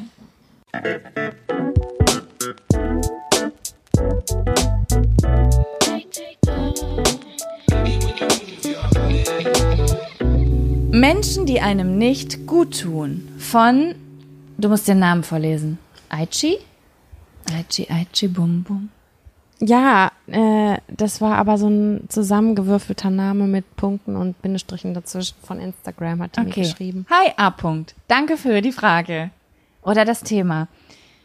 Menschen, die einem nicht gut tun. Das ist voll ernst gerade, das ist voll hart. Du willst ein anderes. Thema? Nein, nein, nein, wir haben das jetzt gezogen, wir reden darüber. Okay. Menschen- Wir können es ja auch kurz halten und dann noch ein lust, ein cooles Thema. Also, nein, das ist auch ein cooles Thema, aber noch ein unterhaltsames Thema ziehen. Ja! Ja, ähm, äh, Menschen, die einem nicht gut tun. Wir haben schon mal was ähnlich, Ähnliches gesprochen. Ne? Toxische Freundschaften oder so hatten wir schon mal. Mm, Ja, Auf richtig, jeden Fall. Richtig. Und ich glaube, ich habe gesagt, ich weiß gar nicht, was ich gesagt habe. Ich weiß auf jeden Fall, dass du gesagt hast, total okay zu sagen, geh weg, ich will mit dir nichts zu tun haben. Bin ich immer noch. Ich glaube, ich bin streng, was das angeht. Ich merke, ich, also gefühlt, ich weiß nicht, ob das so meine subjektive Blase ist. Ähm, ich, ich teste so, so eine Situation aus und bilde mir meine Meinung. Ich beobachte sehr intensiv. Ich tausche mich auch mit anderen Menschen aus darüber, also mit mir vertrauten Menschen, mit dir jetzt zum Beispiel oder mit meinem Freund und sage, ich fühle mich bei der und der Situation irgendwie nicht wohl und diese Person, die Ja. macht mir ein unwohles Gefühl und so. Und ähm, wenn das dann länger anhält, dann bin ich da relativ, ich glaube, streng. Also so, dann sage ich so, ja, nee, ich will das nicht mehr. Also es ist nicht so, dass ich dann nicht mehr Hallo und Tschüss sage, um Gottes Willen, oder nicht mehr antworte auf Nachrichten, das nicht. Aber ich mache dann schon für mich eine Art Break, Distanz. eine Distanz. Aber ich habe auch schon mit Menschen tatsächlich den Kontakt richtig abgebrochen Ich auch. Und bin da überhaupt nicht traurig drum. Das ist teilweise schon mehrere Jahre her. Und wenn ich darüber noch zurückdenke, dann denke ich so, nee, Das war eine gute Entscheidung. das war eine gute Entscheidung. Du hast verkackt. Es kommt ja auch ganz drauf an, worum geht es. Es gibt ja Genau. Menschen, die jetzt vielleicht zuhören und sagen, ja, meine Freundin Lisa, die tut mir nicht gut, weil die ist nicht vegan. Und äh, ich bin dann vielleicht diese Freundin Lisa, die manchmal ein Käsebrot isst und ich denke mir so, ey, meine Freundin Maria, die hat so dogmatische Vorstellungen, die lässt mir gar keine Entwicklungszeit, die tut mir nicht gut. Also manchmal passen Menschen Voll. einfach nicht zusammen. Richtig. Ne? Und ähm, ich habe einfach immer ein Gefühl. Also ich habe ein Gefühl, ich merke, ich werde aggressiv in der Gegenwart von jemandem. Ich fühle mich eingeengt in der Gegenwart von jemandem. Ich kann nicht ich selber sein oder fühle mich angegriffen oder ich merke, der Mensch will mir nichts Gutes. Und ähm, ich nehme dann immer erstmal Abstand, weil wir haben ja alle so Triggerpunkte.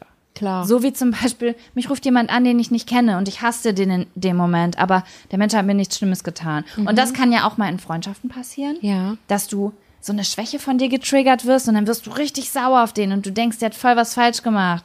Aber wenn du zwei Wochen wartest und zurückdenkst, dann denkst du so, hm, naja, geht. Also vielleicht habe ich ein bisschen überreagiert. Und dann nehme ich immer erstmal Abstand, aber wenn das immer wieder passiert, dann wäre das für mich ein Grund, nicht mehr so viel Kontakt mit jemandem zu haben, weil ich es sehr, sehr cool finde, gute Laune zu haben, den Großteil meines, Großteil meines Lebens. Absolut. Es ist so schön, wenn du Freunde hast oder Personen um dich rum, die dich motivieren und dir ein gutes Gefühl geben. Genau. Und wo du einfach hundertprozentig ehrlich bist. Da ist man dann auch irgendwann über den Punkt hinaus, wo man keine Freundschaft mehr pflegt oder so, wo man sich irgendwie verstellen muss oder wo man nicht so man selbst ist. Das finde Genau, genau. Und ich, Richtig ich gut. glaube, es ist erstrebenswert danach zu suchen und andere Sachen nicht, nicht so nachzugehen. Ich glaube, dass es immer Menschen gibt, die zusammenpassen. Also vielleicht hört gerade auch jemand zu, der vielleicht schon ganz oft Freunde verloren hat, weil Leute mit ihm nichts mehr zu tun haben wollen. Es wird auch für dich wahrscheinlich irgendwo Menschen geben, die zu dir passen und dir zeigen können, wie man Das war tatsächlich, wir könnten quasi hier an der Stelle eine kleine Überleitung machen. Das wurde auch ganz, ganz oft gefragt, wie man es schafft, irgendwie neue Freunde zu machen, äh, zu finden, Freundschaften zu schließen und wie das ist, ähm, wenn man sich einsam fühlt.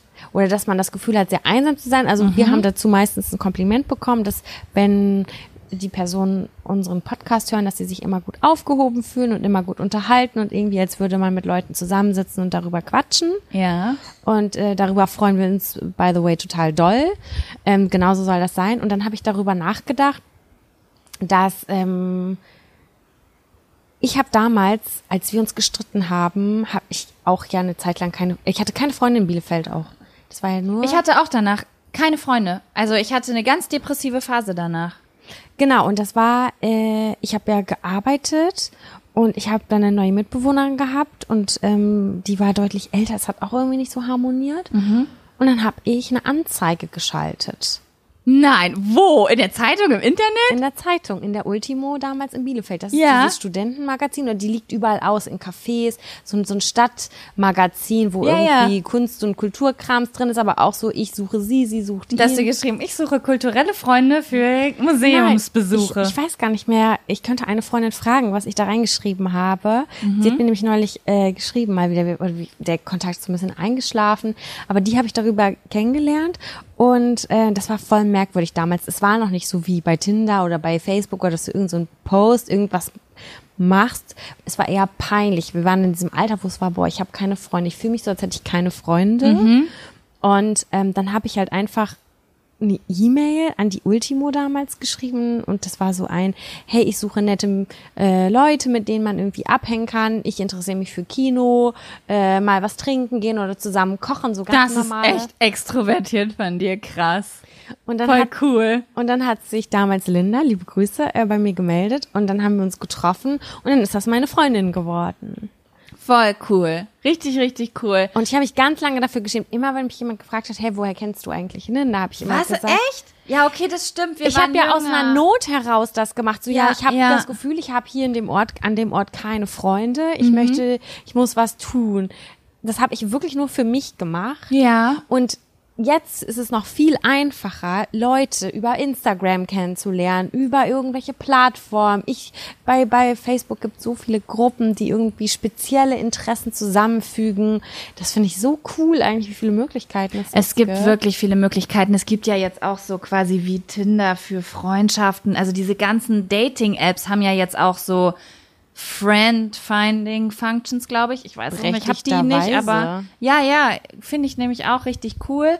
Und wir hatten ja übrigens auch mal eine Business-Idee für sowas, bevor es sowas, bevor es Dating-Apps gab, haben wir die Wollten Idee wir das gehabt. machen. Genau, ja.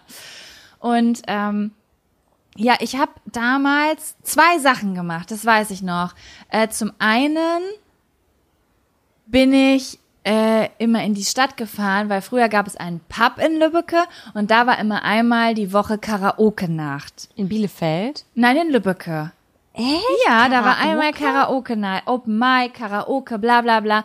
Und da ist mein Cousin immer hingegangen. Wenn wir jetzt das Kamera, die Mikrofone aus hätten, wäre es mein Cousin.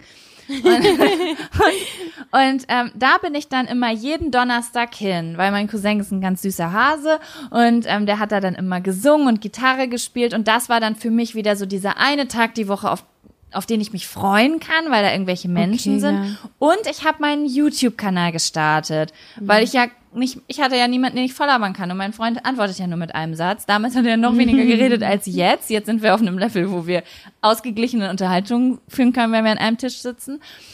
Und äh, dann habe ich das gemacht. Und dann habe ich über meinen YouTube-Kanal damals meine Freundin Nisi kennengelernt und habe jeden Tag mit der telefoniert. Und wir haben über YouTube-Themen gesprochen und über andere Leute, die Videos machen. Und das war mega cool damals. Ja, richtig geil. Es war so meine erste richtige Internetfreundschaft. Und es war dann mega verrückt, weil wir uns dann nach, ich glaube, anderthalb Jahren das erste Mal gesehen haben. Wir haben jeden Tag eine Stunde telefoniert und dann war es so richtig merkwürdig, voneinander zu stehen. Das war cool. Voll schön. Ja.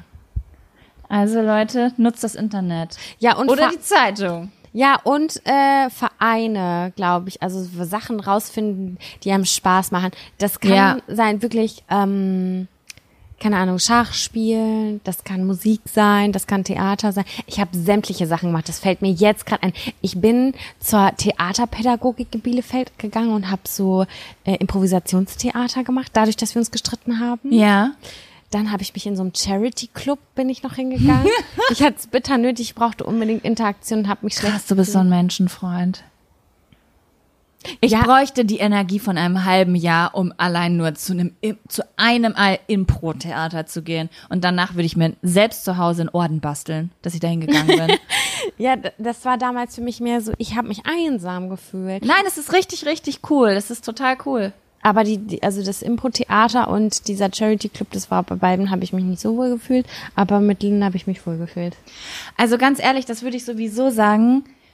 Das Coole ist zu überlegen, was hat man so als Kind gemacht? Was macht man wirklich gerne, wo man sagt, so, boah, da hätte ich richtig Bock drauf, weil die Wahrscheinlichkeit, dass da Menschen sind, die ähnlich ticken wie du, weil ich würde sagen, wenn man so ähnlich gestrickt ist, dann hat man ähnliche Interessen. So jemand, der voll so sensorisch, energievoll ist, der ist eher in so einem krassen Sportverein, einem Handballverein oder so. Weißt du, ich meine? Ja. Triffst du da Leute, die ticken so wie du? Ja, Und die voll. fahren mit dir nach Male zur Handballfahrt und so, weißt du? Ja, ja. Und wenn du Total. aber eher so ein stiller, logischer Mensch bist, dann wirst du deine Leute im Schachclub finden oder so. Genau.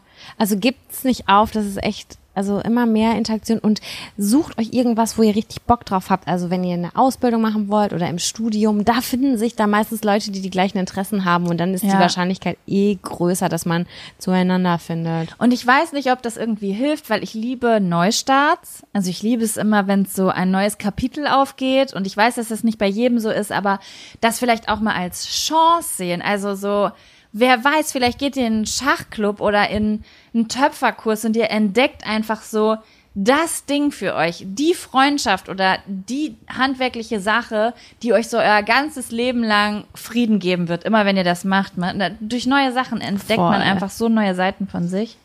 Total. Oh, das ist voll positiv. Das war sehr süß von uns. Sam, ich habe irgendwie, wir haben schon anderthalb Stunden geredet, aber ich habe Bock, noch einen Zettel zu machen. Du hast immer diese Zeitgrenze in deinem Kopf. Du hast so eine Schranke.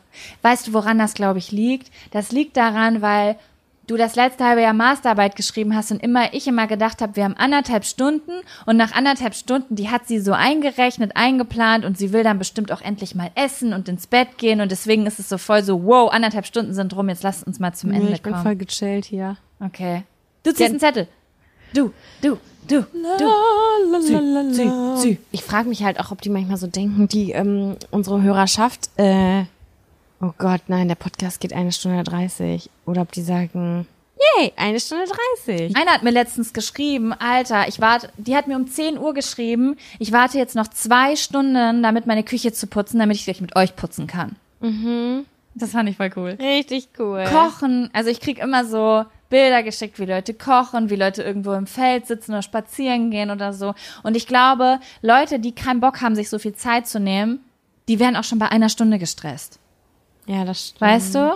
Ich, äh, wir hatten ja so ein paar Instagram-Bilder gekriegt, wo die Leute da irgendwie, die eine hat auch Wäsche aufgehängt und hatte das lau laufen. Ich finde das richtig geil, so zu sehen, in welchen Mäuschen zu spielen, ja, ne? dieser Ja. Podcast gehört wird. Das finde ich richtig, richtig Ich liebe das cool. auch. Ich muss mich auch immer zurückhalten mit so Reposting-Sachen. Ich poste voll gern auch so Nachrichten und Rückmeldungen. Das sieht immer aus wie so eine Selb, wie nennt man das so Selbstbeweihräucherung. Weihräucherung. Aber ich möchte das dann auch zeigen, dass ich das voll appreciate, dass jemand mir nette Sachen Ich schreibt. finde das richtig respektvoll und Okay, nett. gut. Ich denke dann, weil Ja. eine hat mir das mal geschrieben, Jaco, ich habe eine Frage. Wieso postest du immer so Sachen, wo Leute positive Sachen über dich und deinen Podcast und deine Sachen schicken? Also, was willst du damit erreichen? Und das war so, das klingt so als So habe ich das noch nie gesehen. Ich finde es eher nett von, also ich finde es nett. Ja, ich meine das, auch wertschätzt. nett. Also ich freue mich, ich, ich schätze das und ich möchte es irgendwie auch teilen, besonders auch wenn Leute so ihre Meinung zu Themen sagen. Dann habe ich das Gefühl, ich habe Leuten die Chance gegeben, am Dialog teilzuhaben. Ja, finde ich Ja. nämlich auch.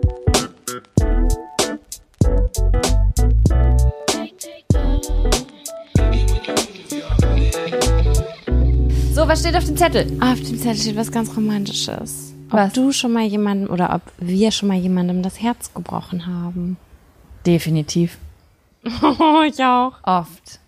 Ich fühle mich auch gerade ganz unwohl bei der Situation. Fühlt sich unwohl? Soll ich erst ein paar asoziale Dinge erzählen, damit du dich wohler fühlst?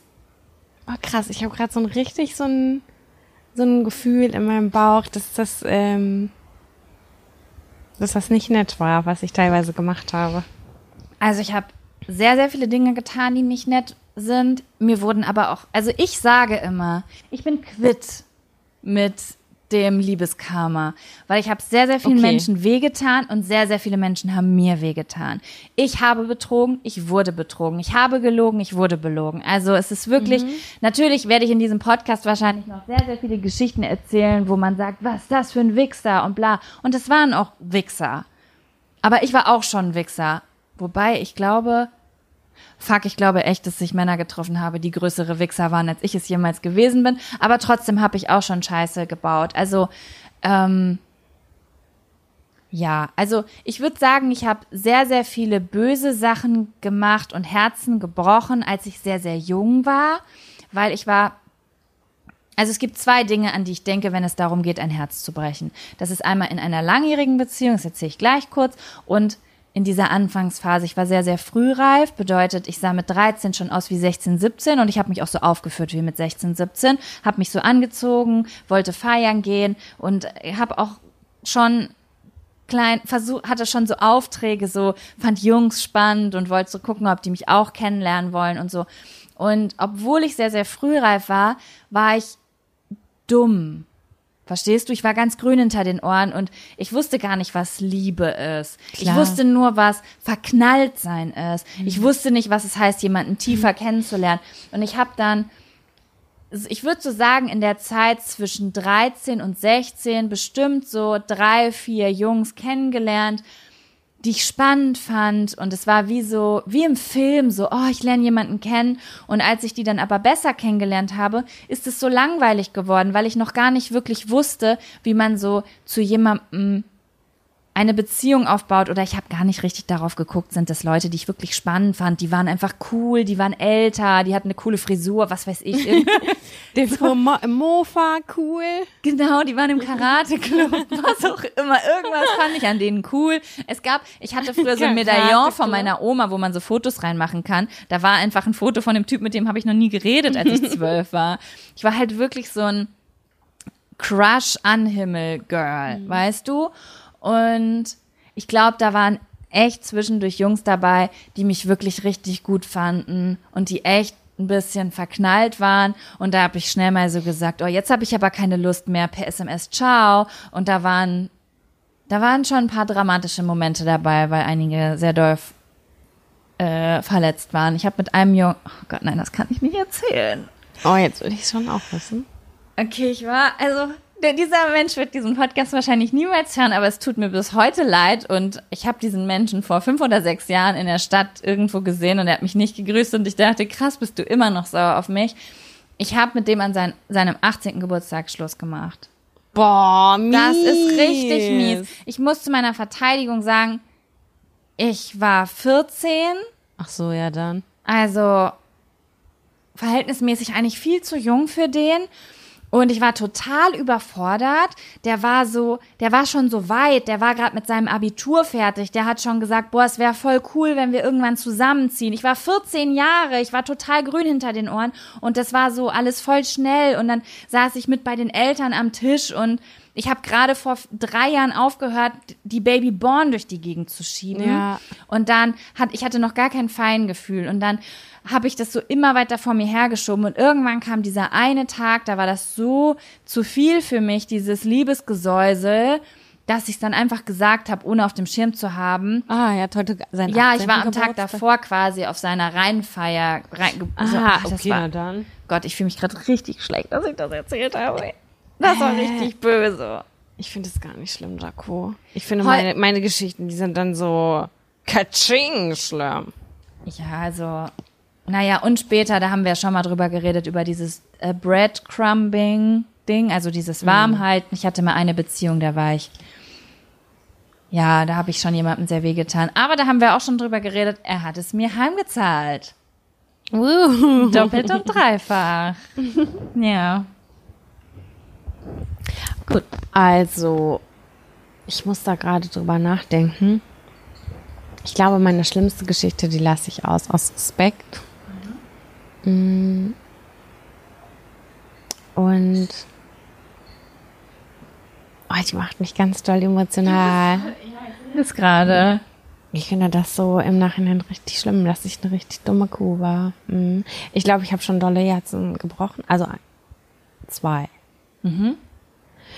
Und das ist nicht nett, weil du kommst aus dieser Situation halt einfach nie gut weg. Und du willst ja meistens wann brichst du jemandem das Herz? Wenn du schon eine engere Beziehung zu jemandem hast, wenn du, wenn Vertrauen da ist und ähm, du musst dann aber irgendwann diese Entscheidung treffen, das klappt nicht und entweder, also ich muss jetzt hier an der Stelle kommunizieren, dass ich nur Freundschaft haben möchte mhm. oder dass es ganz vorbei ist. Und dann musst du ja auch die Situation der anderen Person einschätzen können, so ich kann noch mit der befreundet sein oder halt eben nicht.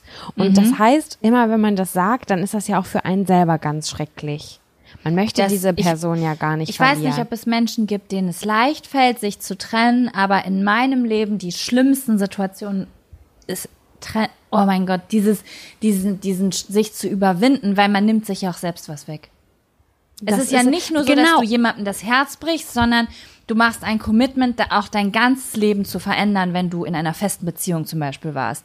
Also ich finde, es ist ein unfassbar schmerzhafter Schritt. Ah, allein wenn ich drüber nachdenke, es ist so ein unangenehmes Gefühl, als würde jemand mit Kreide über eine Tafel schreiben, wenn ich nur drüber nachdenke, über diese Situation. Genau, und die Wunschvorstellung wäre, dass die andere Person dann sagt, hey, ich akzeptiere das voll, ich finde es überhaupt nicht schlimm, lass uns Freunde bleiben und du kannst dem so vertrauen, dieser Person. Und den jeden Tag noch anrufen. Hey, wollen wir Ja. heute Abend einen Film gucken? Danach Ja. habe ich ein Date. Boah, das wäre so cool. Aber auch irgendwie traurig, wenn du denkst, dass jemand dich ganz so liebst. Weil das bedeutet, dass es platonisch geworden ist, auch für die andere Person. Dass man sich gleich auf verloren hat und beide mega selbstsicher sind und gar kein Ego-Ding haben, keine Verlustängste. Wie stark müssen zwei Personen sein, dass das passiert, ohne Schmerz? Das, das geht ja auch nicht. Und wenn ich auch so darüber nachdenke, wo ich jetzt so schlechte Gewissen habe oder ein schlechtes Gewissen habe, ähm, das waren Situationen, ich, ich bin nicht drum rumgekommen. Das war eine faire Situation an der Geschichte. Und ich meine, was ist geiler, mit jemandem zusammen zu bleiben oder Gefühle vorzugaukeln, die gar nicht mehr da sind oder nie da gewesen sind? Und ähm, das ist ja nur fair. Und dann bricht man aber das Herz. Und also das ist uns beiden schon passiert. Und ich glaube, wir haben Ja. uns auch beide schon sehr gut unterstützt bei diesen Situationen. Auf jeden Fall. Und ähm, das passiert, glaube ich, immer wieder. Ich hoffe Mhm. nicht. Ich hoffe nicht. Ich hoffe auch nicht. Oh mein Gott, so das sind so grausame Situationen. Ich habe mich wahrhaftig mal entschuldigt für sowas. Da Im- bin ich Also im Nachhinein so. Im Nachhinein ja. Also mein damaliger Freund, mit dem ich war ich zusammen so zwischen 19 und 23, würde ich sagen. Neun, oder ich weiß ja, irgendwie so. mehr. Oder 19 und 22. Es war auf jeden Fall so die längste Beziehung, die ich hatte bis dato. Und es gab eine Pause in der Mitte. Also quasi, es gab anderthalb Jahre. Und dann habe ich mich getrennt und war ein totales Arschloch. Und dann gab es nochmal anderthalb Jahre, da habe ich alles zurückgezahlt bekommen. Doppelt und dreifach Auf quasi. jeden Ne? Fall.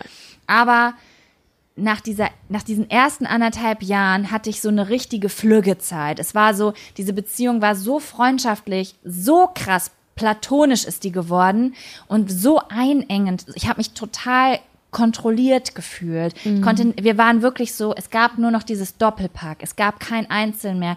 Und ich wollte mal wieder frei sein. Und dann bin ich flügge geworden, wollte alleine auf Partys, was es war eine Beziehung, in der das definitiv nicht in Ordnung war.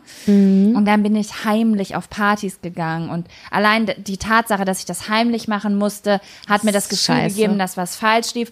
Aber ich habe halt nicht gesagt, okay, ich muss diese Beziehung an dieser Stelle beenden, weil ich mich so eingefühlt habe, ich habe äh, eingeengt gefühlt habe. Ich habe so heimlich rumgetastet, heimlich auf Partys gegangen, heimlich andere Jungs so angecrushed von weitem quasi. Und in dieser Zeit habe ich diesem Menschen sehr, sehr doll wehgetan weil es ein sehr, sehr anhänglicher Mensch war, der dann abends vorm Fenster saß im Dunkeln und darauf gewartet hat, ob ich vielleicht doch noch komme. Und dieser Mensch war auch sehr, sehr jung. Also mein Ex-Freund war sehr, sehr jung.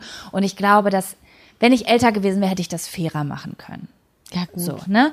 Und ähm, dann habe ich irgendwann Jahre später bin ich an dieser Straße, wo der gewohnt hat, vorbeigefahren und auf einmal kam das so alles über mich. Aber nicht diese zweite Phase, wo ich so Scheiße mit dem erlebt habe, sondern diese erste Phase, wo ich so, ich nenne es jetzt mal egoistisch gewesen bin, jung und egoistisch.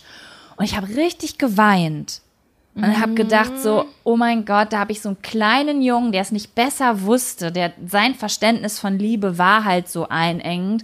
Dem habe ich richtig, richtig doll wehgetan. Und Wie dann viel ich, später war das? ich weiß nicht, so drei Jahre später oder also da warst du mit Kevin schon zusammen. ja, ja, da waren wir schon zusammen. Und äh, schon lange. Und dann habe ich dem irgendwo geschrieben, weiß nicht, ich glaube bei Facebook oder so, habe ich geschrieben, ey, ich bin gerade an einer Straße vorbeigefahren und ich musste irgendwie an diese und jene Geschichten denken und mir tut das richtig, richtig doll leid, was ich damals gemacht habe. Das, keine Ahnung, mir ist das gerade bewusst geworden, was es eigentlich für eine krass intensive Phase damals gewesen ist. Und dann hat er auch richtig, also ich habe gedacht, der denkt so, was will die denn? Und er hat richtig emotional geantwortet und hat so gesagt, ey, diese Phase hat mich so doll geprägt damals. Das sind solche Schmerzen gewesen, aber ich, es tut, oh Gott, ich werde gerade voll emotional. Ähm, und dann hat er aber gesagt, aber es tut voll gut, dass du das gerade schreibst. So. Ich muss das auch noch irgendwann machen und wenn es in 10, 15 Jahren ist. Und das hat richtig, richtig gut getan. Das war richtig befreiend. Und das war auch komplett unabhängig von dem, was dann danach alles passiert ist, die Scheiße und so. Das war einfach nur meine, mein eigener Ballast. Das war nicht so, ich hab dir und du hast mir, sondern Ich hatte das Gefühl, ich bin jetzt am Punkt in meinem Leben, da könnte ich jetzt einfach mal Das finde ich richtig stark so. von dir, richtig Ja, toll. Mhm. das ist mir auch nicht schwer gefallen, wahrhaftig. War Aber auch cool, dass er da mitgemacht hat und da irgendwie korrekt reagiert hat. Voll, ja. Das ist eigentlich, ja, in dem steckt schon ein korrekter Typ. Ein Psycho ein bisschen, aber auf jeden Fall auch ein korrekter Typ, der ganz Mhm. cool sein kann. Ja. Ja. Sam, Ende Zettel. Ende Zettel. Ich würde sagen, das ist Ende, oder? Okay. Ich muss darüber nachdenken, vielleicht noch eine kleine Träne verdrücken. Okay, warte. Ich zähle bis drei, dann sagst du es mir. Eins, zwei, drei. Was soll ich dir jetzt Ich sagen? weiß nicht, du hast gesagt, du musst nochmal darüber nachdenken. Ach so, nein, über diese abschließende Geschichte, die wir ja gerade erzählt Ach haben. so, ja, das war sehr, das wär, war sehr schön. Es war eine sehr abwechslungsreiche Folge. Oder ja, es war schön, mit dir gegenüber zu sitzen. Ja, ich bin ein bisschen traurig, dass wir das Muschi-Thema nicht gezogen haben. Du musst mir versprechen, dass wir das nächstes Mal darüber sprechen. ja, sehr gerne. Okay. Okay, dann bleibt äh, ne, dran.